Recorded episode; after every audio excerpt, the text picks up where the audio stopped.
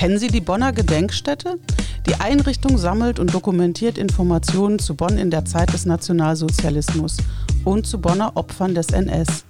Astrid Memel ist heute bei mir. Sie ist die Leiterin der Bonner Gedenkstätte und stellt uns ihre Arbeit und die der Gedenkstätte vor. Mein Name ist Barbara Löcherbach, ich bin die Sprecherin der Stadt und begrüße Sie, liebe Zuhörenden, zu einer neuen Ausgabe von Bonn hört hin. Bonn hört hin, der Podcast der Bonner Stadtverwaltung. Nachrichten und Hintergründe aus der Bundesstadt Bonn. Guten Tag, Frau Memel. Schön, dass Sie heute mit mir im Podcast sprechen. Wie geht es Ihnen? Guten Tag, Frau Löcherbach. Mir selber geht es sehr gut, wenn ich mir auch doch einige Sorgen mache, wenn ich so sehe, was in der Welt und auch in Deutschland los ist. Sie leiten die Bonner Gedenkstätte. Bitte stellen Sie sich unseren Zuhörenden einmal vor. Ja, ich leite die Gedenkstätte schon seit über 20 Jahren und habe vorher studiert in Bonn und in München und habe mich äh, mit wissenschaftlichen Projekten, wissenschaftshistorischen Projekten vor allen Dingen an der Universität Bonn im Geografischen Institut mit Nationalsozialismus, darüber hinaus aber auch Weimarer Republik und ja, vor allen Dingen mit, auch mit Antisemitismus und Länderkunde Israels beschäftigt und in dem Kontext eben auch Israel, deutsch-israelische Beziehungen und war lange Jahre Lehrbeauftragter an der Universität und bin seit 2001 die Leiterin der Gedenkstätte in Bonn. Und seit wann gibt es die Gedenkstätte in Bonn? Die Anfänge liegen in den 80er Jahren, 1980er Jahren, nämlich als in Bonn an dem Ort, wo die Synagoge am Rhein gestanden hat, heute Moses-Hess-Ufer, dass der Hotelkomplex gebaut werden sollte und bei den bei den Aushebungen der Grundmauern auf die Grundmauern der Synagoge gestoßen worden ist. Damals hat es zivilgesellschaftlichen Protest gegeben, dort ein Hotel zu bauen, wo ein Gotteshaus gestanden hat. Und damals war es ein relativ langwieriger Prozess, weil ja, sich eben Leute sehr engagiert haben, auch von der Synagogengemeinde, dass dort eine Gedenkstätte entstehen soll. Das ließ sich aber nicht realisieren. So gründete sich zwar der Verein an der Synagoge, der aber schlussendlich ein, nach langen Verhandlungen dann ein Werkhaus in Bad Godesberg bekam, in der Blittersdorfer Straße. Dort haben fünf junge engagierte Historikerinnen und Historiker, die gerade ihr Studium beendet hatten, angefangen zu recherchieren, Einmal natürlich, wie es den Bonner Jüdinnen und Juden in der NS-Zeit gegangen ist, aber von Anfang an war klar, dass man sich insgesamt um die NS-Zeit forschen möchte und auch alle anderen Menschen, die verfolgt worden sind. Also eine andere sehr große Opfergruppe in Bonn sind zum Beispiel die Patientinnen und Patienten der Kliniken, die in der sogenannten Euthanasie ermordet worden sind. Aber auch die politische Verfolgung hat eine große Rolle gespielt. Sind die und Roma, Zwangsarbeiterinnen und Zwangsarbeiter, die es auch gegeben hat dann im Zweiten Weltkrieg hier aus allen möglichen europäischen Ländern, vornehmlich aus Osteuropa, aber eben auch aus anderen Ländern. Und das wurde so die, die Basis gelegt. Zusätzlich hat ungefähr in der Zeit die Stadt Bonn angefangen, die sogenannte Begegnungswoche einzuführen. Das heißt, es wurden Menschen, die während der NS-Zeit verfolgt wurden, hauptsächlich Juden und Jüdinnen aus aller Welt, eingeladen, die entweder ein Lager überlebt haben oder aber die früh genug fliehen konnten. Und viele von denen sind, nicht alle, nicht alle haben Deutschland wieder besuchen wollen, aber viele von ihnen sind tatsächlich zurückgekommen nach Bonn, nicht nur einmal, sondern 30 Jahre lang. Und gerade in der Anfangszeit sind viele, viele Zeitzeugeninterviews aufgenommen worden. Und die Leute sind in Bonner Schulen gegangen und haben mit den Schülerinnen und Schülern gesprochen. Und das ist auch ein ganz wichtiger Grundstock unserer Arbeit bis heute in der Bildungsarbeit. Die Menschen leben fast alle nicht mehr, aber wir, wir greifen halt auf dieses Material, können sehr gut zurückgreifen. Die Sachen sind alle digitalisiert mittlerweile und setzen sie auch in unserer Bildungsarbeit ein. Sie haben jetzt ganz viele Facetten und Themen schon genannt, wo man eine Ahnung bekommt, damit setzt sich mhm. die Gedenkstätte auseinander. Ich will aber noch mal einmal zurück zum historischen Ort. Ja. Das ist die Synagoge, um es ganz deutlich zu machen, die 1938 abgebrannt ja. wurde.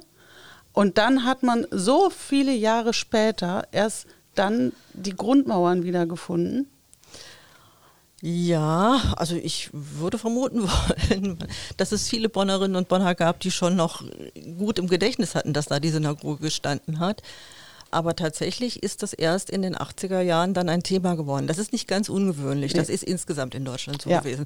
Das ist so die Zeit, nach 1979 ist die Serie äh, Holocaust gelaufen und dann haben sich zunehmend Geschichtswerkstätten und Gedenkstätten angefangen zu bilden und auch über die Zeit des Nationalsozialismus zu forschen. Aber wo Sie gerade sagen, historischer Ort, ich war eben ja noch nicht ganz fertig. Wir sind seit 1996 tatsächlich dann von Plittersdorf in die Innenstadt Mitte gezogen, als das Stadtmuseum in der Franziskanerstraße eingerichtet worden ist. Und das war eigentlich insofern ein ganz guter Ort, weil da eine ganze Reihe von Synergieeffekten mit dem Stadtmuseum waren und wir auch viele Dinge zusammen gemacht haben. Trotzdem blieb immer so dieses, hm, wir sind nicht an einem wirklich historischen Ort wie alle anderen Gedenkstätten in Deutschland und in Nordrhein-Westfalen. Warum sind historische Orte aus Ihrer Sicht so von großer Bedeutung? Sie sind vor allen Dingen von historischer Bedeutung, weil sie einfach eine andere Ausstrahlung und Atmosphäre bieten, wenn man dorthin geht und sich vor Augen hält oder Workshops macht oder einen Vortrag hört oder einfach auch nur still dort ist und sich dann klar macht, was ist an diesem Ort geschehen. Das hat einfach auf Menschen eine vollkommen andere Wirkung, als wenn sie an einem Ort sind, wo sie zwar auch die historischen Zusammenhänge erklärt bekommen, aber eben nicht darüber nachdenken können, da ist Menschen tatsächlich was passiert, da sind sie gefoltert oder äh, drangsaliert worden, eingesperrt worden, äh, von dort deportiert worden oder so, oder gar selbst in einem KZ Konzentrationslager. Die Situation ist einfach eine komplett andere. Und zieht die Gedenkstätte jetzt an einen historischen Ort? Das hoffen wir ganz stark. Doch, das sieht sehr danach aus.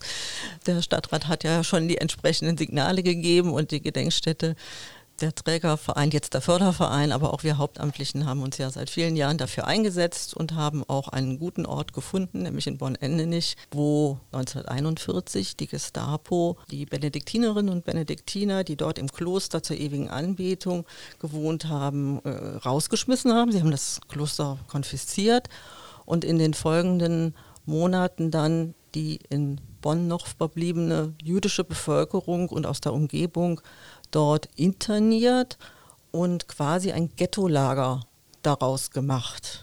Das waren, vorher lebten ungefähr 130 Nonnen dort und in diesem Jahr wurden bis zu 500 Menschen, also 448 glaube ich genau, eingesperrt und sie mussten Zwangsarbeit leisten in Witterschlick und Ransdorf in der Industrie, mussten sich selber organisieren, also wie, die, wie in den Ghettolagern im, im Osten oder in Polen und wurden dann an vier Tagen im Juni und Juli 1942 von dort nach Köln-Deutz gebracht und von dort dann mit anderen Juden und Jüdinnen aus Köln und Umgebung in die Konzentrations- und Vernichtungslager deportiert. Warum ist es wichtig, dass Bonn einen Ort des Gedenkens hat?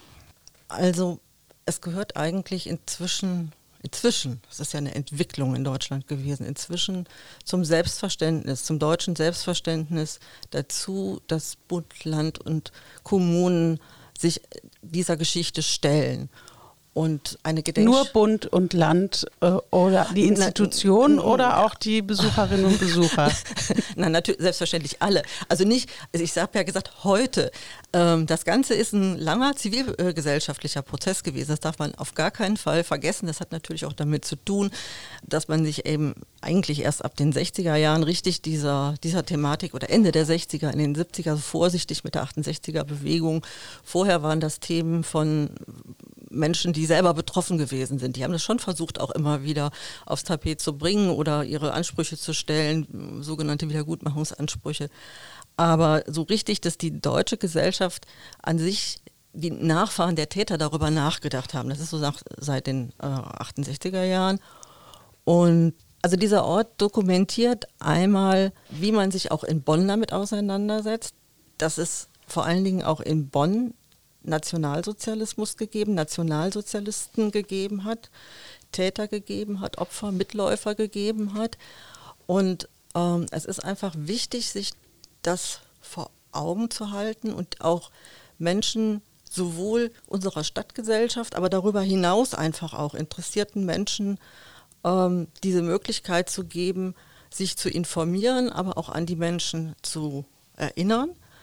Das ist ja, einfach denke ich, nach wie vor sehr wichtig, sich damit auseinanderzusetzen. Also, wenn ich kurz reingehe, also auch dort dafür zu sorgen, dass das, was die Nationalsozialisten versucht haben, nämlich die Jüdinnen und Juden mhm. auszulöschen, mhm. das zu verhindern und deren Geschichten und Erlebnisse wieder in die heutige Zeit, an der Erinnerung der Menschen, die heute leben, dann reinzuholen? Mhm. Ja, das ist ein Teil davon. Aber es geht ja nicht alleine um die Juden und Jüdinnen. Es gibt ja auch noch andere Stimmt. Menschen, die in unserer ja. überhaupt in, in, von den Nationalsozialisten verfolgt wurden, weil sie einfach nicht in die NS sind die Roma, sind die Roma Behinderte, Behinderte ja. ganz genau. Große große Gruppe in, in äh, Bonn, weil wir ja die die äh, Kliniken hatten, also viele, viele Patientinnen und Patienten aus den Kliniken, aus der Kinder- und Jugendpsychiatrie, viele Kinder, die ermordet worden sind, behinderte Kinder. Also es ist einfach wichtig, sich damit auseinanderzusetzen für uns heute. Und es ist ganz wichtig, das kriegen wir übrigens immer wieder gespiegelt in der Gedenkstätte, dass Angehörige von solchen Familien, seien es jüdische Familien, sei es aber auch Menschen, die eben behinderte Menschen, äh, die ermordet worden sind und andere, die uns immer wieder sagen, wie wichtig das ist und wie toll sie das finden, dass wir uns damit auseinandersetzen es machen ja nicht nur Sie, dass Sie sich damit auseinandersetzen, sondern auch die Besucherinnen und Besucher. Ja. Wenn wir jetzt zu Ihnen in die Gedenkstätte kommen, was können die Besucherinnen und Besucher bei Ihnen sehen und vielleicht auch entdecken? Mhm. Also wir haben seit vielen Jahren eine Dauerausstellung, die auch im Rahmen unserer Möglichkeiten immer wieder aktualisiert wird. Die kann man besuchen und man kann eine Führung buchen durch diese Dauerausstellung. Und darüber hinaus haben wir ein relativ großes Portfolio an Bildungsformaten, die wir anbieten, äh, sei es Workshops, Führungen, auch Führungen in Bonn selber zu Orten, die in der NS-Zeit eine Rolle gespielt haben, zu Stolpersteinen zum Beispiel. Wir bieten neben der Dauerausstellung Sonderausstellungen an, die wir zum Teil selber machen, zum Teil ausleihen aus anderen Gedenkstätten oder auch mit Kooperationspartnern hier in der Stadt anbieten. Wir haben Abendvorträge und Veranstaltungen. So können sich die Menschen bei uns informieren. Wenn wir nochmal an die Menschen erinnern wollen, deren Schicksale bei Ihnen dokumentiert sind, dann hatte ich vorhin sehr verkürzt nur die jüdischen Bonnerinnen und Bonner genannt. Wir haben Sinti, an Sinti und Roma gedacht. Welche Menschen haben wir sonst noch? Homosexuelle, Behinderte? Ja. Dann gibt es diese von den Nationalsozialisten verunglimpften Asozialen, zu sehr viele Menschen, unter anderem Obdachlose, zugehörten. Mhm. Sie haben die Zwangsarbeiterinnen und Zwangsarbeiter genannt. Und dann noch die politisch Verfolgten. Habe ich jetzt noch jemanden vergessen? Oder habe ich die. Ja, in unserer ja. Ausstellung werden auch äh, Deserteure die, äh, genannt, einzelne Biografien. Das waren dann. Und Kriegsgefangene. Wir ah. hatten Kriegsgefangenenlager in Bonn ganz wichtig finde ich jetzt auch nochmal, Sie haben sie gerade erwähnt, die Obdachlosen oder sogenannten Asozialen, weil wir gerade, gerade wirklich heute einen Vertrag unterschrieben haben, eine junge Wissenschaftlerin, die forscht zu der Situation der Obdachlosen und sogenannten Asozialen in Bonn, weil wir eine Kooperation haben mit dem Verein für Gefährdetenhilfe.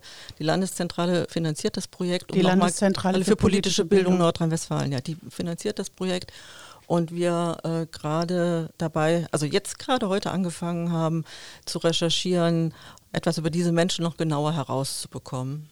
Ist das nicht sogar ganz besonders schwierig, weil die ja schon stigmatisiert waren in der damaligen Gesellschaft, heute vielfach auch es sind und dadurch vielleicht noch weniger Erinnerungsstücke von diesen Menschen da sind? Ja, also wir haben einen Kollegen in Köln, der schon relativ lange danach forscht und auch publiziert hat. Man findet durchaus in Archiven, vor allen Dingen, wenn man äh, in Unterlagen nachguckt von der Polizei, soweit sie erhalten sind, weil die äh, Polizei ja zuständig war für deren Verfolgung zum Teil. Also man findet, äh, ich habe heute noch mit den Kollegen hier im Stadtarchiv und mit der Kreisarchivarin äh, vom Rhein-Sieg-Kreis gesprochen. Also es gibt Unterlagen, zum Beispiel sind sogenannte Asozialia auch zwangssterilisiert worden. Da gibt es Unterlagen von den Gesundheitsämtern. Also es ist aber ein ziemliches Puzzlespiel, das wieder zusammenzusetzen. Und ich bin auch mal gespannt, wie, wie viel Informationen wir wirklich herausbekommen Weil, ja klar, wenn jemand obdachlos ist, der zieht auch schnell weiter, wenn er von der Polizei verfolgt wird, vielleicht in den nächsten oder übernächsten Ort und meldet sich ganz bestimmt nicht beim, beim Einwohnermeldeamt an. Jetzt haben Sie, Sie, jetzt haben Sie die amtlichen Register und ähm, Unterlagen genannt. Was sind das sonst noch für Inhalte und Fotos vielleicht, die Sie haben? Woher stammen die? Also, da es uns ja schon relativ lange gibt, haben wir im Laufe der Jahre oder schon die Kollegen, die vor mir gearbeitet haben, ganz ordentliches Archiv angelegt. Wir haben von Zeitzeugen Material bekommen. Wir tauschen uns mit anderen Gedenkstätten aus, in Nordrhein-Westfalen, in Deutschland, manchmal auch international. Und wir bekommen durchaus auch ab und zu tatsächlich von Bonnerinnen und Bonnern, die von unseren Projekten erfahren oder unsere Ausstellung besuchen und sagen, boah, da habe ich noch was. Und dann freuen wir uns natürlich immer sehr, wenn sie uns diese Sachen zur Verfügung stellen oder für unser Archiv geben. Ja, und ein ganz großer Schatz ist auch schon zusammengekommen durch die Menschen, die so lange Jahre zur Begegnungswoche gekommen sind. Die haben uns schon auch sehr viel zur Verfügung gestellt. Sie bieten ja nicht nur Ausstellungen an, sondern, wie Sie vorhin schon erzählt haben, pädagogische Angebote, auch nicht nur für Kinder und Jugendliche, sondern auch für Erwachsene. Was haben Sie sonst noch an konkreten Sachen, die Sie anbieten, um Menschen dazu zu animieren und dazu zu locken, sich doch mal in die jüngere Bonner Geschichte, die jetzt nicht so schön und erfolgreich war, zu versenken und da ein bisschen umzutun? Immer unter dem Blickpunkt ja auch, mhm. man lernt nur aus der Geschichte für die Zukunft. Mhm. Und das ist, glaube ich, in diesen ja. Zeiten ja wieder besonders wichtig. Ja, das ist absolut richtig. Ja, es gibt verschiedene Dinge, äh, die man bei uns machen kann oder uns unterstützen kann. Also ein ganz bekanntes Projekt sind ja die Stolpersteine, die von Gunter Dämmlich verlegt werden, wo es ja mittlerweile auch über 350 in Bonn gibt. Da kann man sich an uns wenden, man kann bei uns selber recherchieren oder bei uns Rat holen, wenn man einen Stolperstein oder mehrere verlegen möchte. Man kann die Gedenkveranstaltungen der Stadt Bonn, die wir tatsächlich auch schon seit langen Jahren begleiten und jetzt eben weiter durchführen. Jetzt am 10. November am Moses-Hess-Ufer, erst, beziehungsweise erst um 15 Uhr in der Oper ein Gedenkkonzert, dann um 16 Uhr ein, eine Gedenkfeier mit der Oberbürgermeisterin und Frau Dr. Traub von der Synagogengemeinde. Am 27. Januar, der Tag zu, zum Gedenken an alle Opfer des Nationalsozialismus, wird es wieder jetzt im nächsten Jahr, Gott sei Dank, eine Präsenz, hoffen wir, eine Präsenzveranstaltung im Schauspiel in, in Bad Godesberg geben. Und das sind Dinge, wo man zu unseren Veranstaltungen und zu den Gedenkveranstaltungen kommen kann. Ja, und darüber hinaus haben wir noch äh, Angebote für Zielgruppen.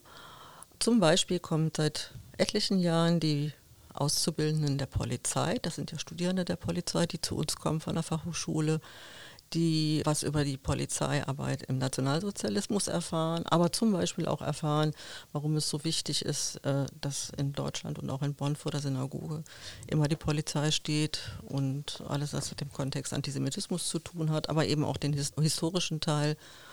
Und so machen wir das auch für andere Zielgruppen, die mhm. zu uns kommen können, um zu erfahren. Oder auch zum Beispiel politische Parteien kommen auch zu uns, um zu erfahren, wie war das im Nationalsozialismus in Bonn, welche Rolle haben was weiß ich, die Sozialdemokraten oder die Zentrumspartei gespielt. Hm.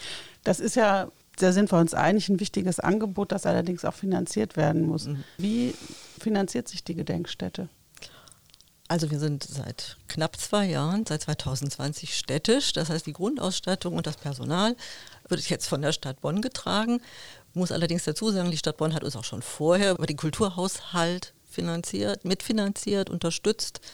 Wir bekommen regelmäßige Mittel vom Land Nordrhein-Westfalen über die Landeszentrale für politische Bildung, wie alle Gedenkstätten in Nordrhein-Westfalen, können auch Projektmittel noch zusätzlich beantragen bei der Landeszentrale. Und last but not least gibt es den Förderverein. Das ist der Verein, der vorher der Trägerverein gewesen ist und äh, seit 2020 jetzt äh, als Förderverein fungiert und uns mit Mitteln bei Projekten oder auch, um Ende nicht die Gedenkstätte dort auf den Weg zu bringen, äh, sehr unterstützt. Und ich kann auch dazu aufrufen, dass man da gerne Mitglied wird, beziehungsweise äh, spendet, um unsere Arbeit so auch zu unterstützen. Somit hatten wir jetzt einmal kurz die Werbephase. Genau. Ähm, wie viele Menschen arbeiten in der Gedenkstätte? Hauptamtliche vier bis fünf.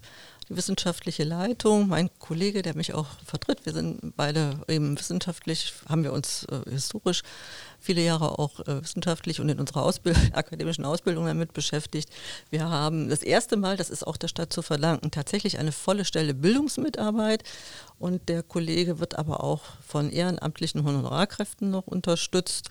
Und wir haben einen Kollegen, der das Archiv und die Bibliothek betreut. Also vier bis fünf mit ein bisschen Ergänzung durch ehrenamtliche und Honorarkräfte. Wenn jetzt die uns Zuhörenden neugierig geworden sind auf die Gedenkstätte, wo findet man die Gedenkstätte und wie ist die geöffnet? Die Gedenkstätte befindet sich noch eben in Franziskanerstraße 9. Das ist das Gebäude, in dem sich auch das Stadtmuseum, das frühere Viktoriabad, was viele Bonnerinnen und Bonner mit dem Ort verbinden, aber auch das Café Blau befindet. Und wir haben die Dauerausstellung geöffnet, mittwochs bis sonntags zwischen 12 und 18 Uhr. Darüber hinaus kann man aber Workshops, Rundgänge und so weiter noch über diese Öffnungszeiten hinaus buchen. Und da muss man sich bei Ihnen einfach melden. Da muss man, dann kann genau, man genau. einen Termin vereinbaren Machen. und dann bekommt Ja. man eine Führung oder äh, eine, Ja. einen Workshop. Ja. Jetzt, um langsam auch zum Schluss zu kommen, würde ich Sie gerne nochmal fragen, warum sollte jeder Bonner, jede Bonnerin denn die Gedenkstätte besuchen? Also nochmal einen ernsten Werbeblock. Also, die Frage klingt so ein ganz klein bisschen nach erhobenem Zeigefinger und Moral. Ich bin kein Mensch, der, der Menschen zu etwas drängen will, aber ich bin schon der Meinung, oder wir in der Gedenkstätte, sonst würden wir die Arbeit auch nicht tun, dass man doch ein bisschen Grundkenntnisse über das haben könnte, was so im Nationalsozialismus in Bonn oder auch darüber hinaus passiert ist. Und das interessiert ja auch tatsächlich viele Menschen. Und ja, also wir, wir bieten halt doch viele spannende, interessante Informationen, die es wert sind, gesehen zu werden. Und ich finde, das sollte jeder selber entscheiden, ob er zu uns kommen möchte. Willkommen sind uns alle, nicht nur die Bonnerinnen und Bonner, sondern darüber hinaus auch die Touristen und Angehörigen von Opfern und einfach alle, alle Menschen, die sich für diese Zeit interessieren. Und wenn man jetzt neugierig ist, wo erhält man denn weitere Informationen noch? Sind Sie ähm, als Gedenkstätte auch in den sozialen Medien zum Beispiel vertreten? Also ganz einfach erstmal, wir haben eine Homepage, die findet man über die Stadt Bonn. Das ist vielleicht mal der einfachste Zugang. Und wir sind inzwischen ja auf Instagram, auf Facebook zu finden. Wir haben äh, einen Flyer, der ausliegt in der Touristeninformation und an anderen, an anderen Orten auch. Wir haben auch alle einen Telefonanschluss, man kann uns auch anrufen, um Termine zu vereinbaren. Zum Abschluss, Frau Memel, möchte ich Ihnen noch mal eine etwas persönliche Frage stellen, wenn ich darf. Die Gedenkstätte befasst sich ja mit furchtbaren Verbrechen, mit Tätern und Opfern des Nationalsozialismus. Ist das nicht auch manchmal im Arbeitsalltag sehr bedrückend, wenn man damit dauernd konfrontiert ist? Also man ist nicht dauernd damit konfrontiert, weil es gibt ja immer drumherum viel zu organisieren und zu tun und vorzubereiten, wie zum Beispiel so ein Podcast. Aber ähm, ja, es gibt Situationen tatsächlich und die kann man oder kann ich nicht richtig ein, äh, nicht vorausschauen. Die, die, die passieren, wenn man plötzlich mit behinderten Kindern in unserer Ausstellung ist und man sieht ihnen förmlich an, dass sie verstehen, was, wenn sie in der Zeit gelebt hätten, was ihnen passiert wäre. Das sind so, so emotionale Situationen oder auch manchmal bei den Veranstaltungen der Gedenktage, wenn äh, Schülerinnen und Schüler aus Bonner Schulen sich damit auseinandersetzen und auch wieder von Kindern, die verfolgt wurden, oder auch Erwachsenen, die ermordet worden sind äh, in einem Lager beschäftigen, dann packt einen das emotional schon. Aber im Großen und Ganzen, das ist dann ähnlich wie bei einem Arzt, der kann sich auch nicht ständig mit dem Krebspatienten äh, identifizieren. Also ich versuche meine Arbeit mit einer professionellen Distanz, aber doch mit ganz viel Empathie zu tun und äh, das hilft dass man nicht immer so an seine emotionale Grenze kommt. Das Engagement ist, glaube ich, auch rübergekommen. Mir persönlich ist die Erinnerung der Gedenkstätten an das NS-Regime ein Herzensanliegen. Und ich finde, das ist ein extrem wichtiges Angebot, das Sie und Ihre Kolleginnen und Kollegen da aufgebaut haben. in allen, die diesen Podcast hören, möchte ich einen Besuch unbedingt ans Herz legen. Liebe Frau Memel, ich danke Ihnen herzlich dafür, dass Sie heute hier bei uns waren und von Ihrer Arbeit und der Gedenkstätte erzählt haben. Ja, ich bedanke mich auch ganz herzlich für das Gespräch, Frau Löcherbach. Gerne. Und bei Ihnen, liebe Zuhörenden, möchte ich mich für die Aufmerksamkeit bedanken. Ich freue mich, wenn Sie auch beim nächsten Mal wieder mit dabei sind, wenn es dann heißt, Bonn hört hin. Tschüss.